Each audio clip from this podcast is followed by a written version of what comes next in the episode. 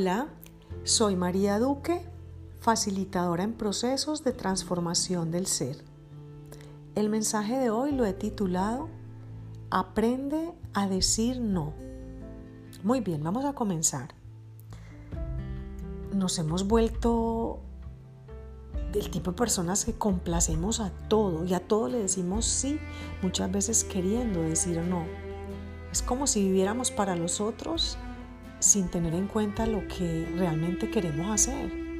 Es fácil decir que sí a cualquier demanda que inclusive acorta nuestro tiempo para hacer nuestras, hacernos cargo de todo lo que es prioridad en nuestra vida.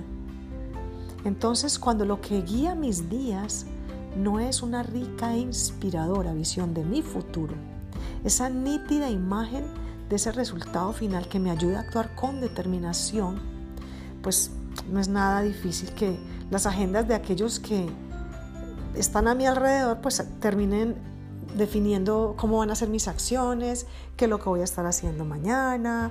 Mejor dicho, me vuelvo realmente la persona que eh, complazco a todos. Entonces, recuerdo que leí en, el libro de, de este hombre, Robin Sharma, que habla de el monje que vendió su Ferrari, donde hablaba de las ocho claves de liderazgo. Él decía, si tus prioridades no figuran en tu programa, las prioridades de otras personas ocuparán ese espacio. ¿Qué tal eso? Pero bueno, la solución es definir mis principales objetivos, esos objetivos que me están llevando a conectarme cada vez más con esos eh, con ese propósito de mi alma, esos planes que están ah, llevándome a, tener una vida más desde mi esencia, más conectada con lo que quiero hacer, con lo que siento hacer, ¿sí?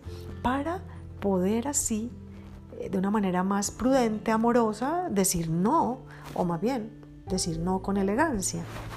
Entonces, les quiero contar una historia.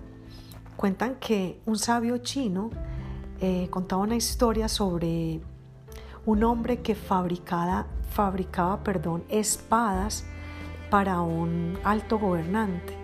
Incluso este hombre llegó a tener 90 años y hacía su trabajo de una manera tan excepcional, cada vez mejoraba más su precisión y su habilidad. Y sin importar lo ajetreado que estuviera, jamás cometía ni un mínimo error, es increíble.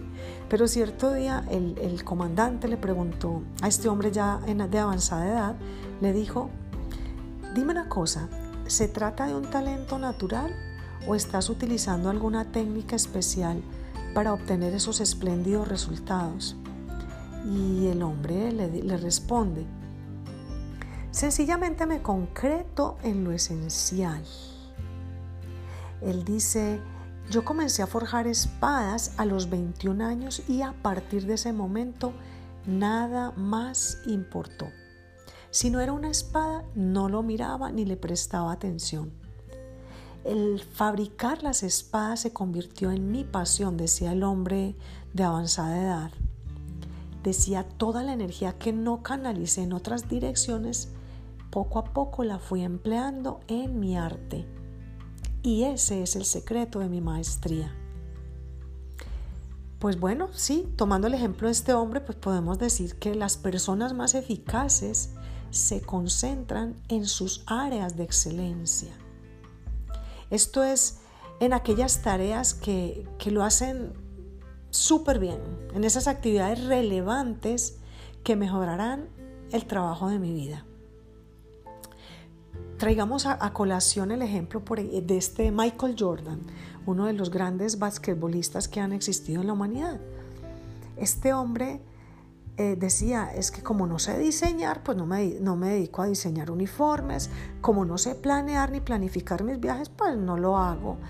Eh, yo dejo eso a quienes lo hacen realmente con gran habilidad. Yo me dedico solo a jugar.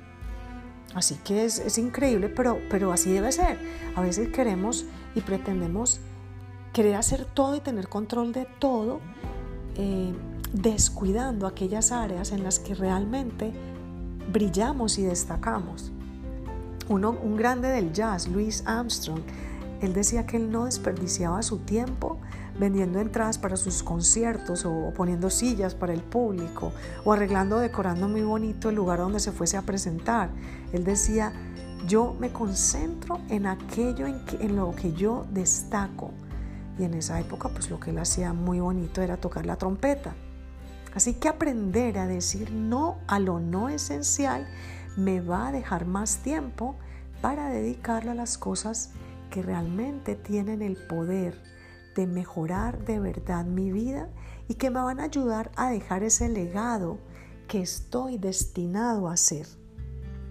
Por eso eh, yo les animo a través de esta frase que tengo acá, les diría, no tengan miedo de perder relaciones, no tengan miedo de inclusive intentar no complacer a todas las personas que les rodean.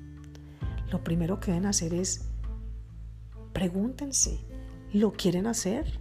¿Con quién lo quieren hacer? ¿Cuándo lo quieren hacer? ¿Cómo lo quieren hacer? Y confíen en que su corazón siempre les va a dar la respuesta indicada. Les deseo una excelente tarde. Nos vemos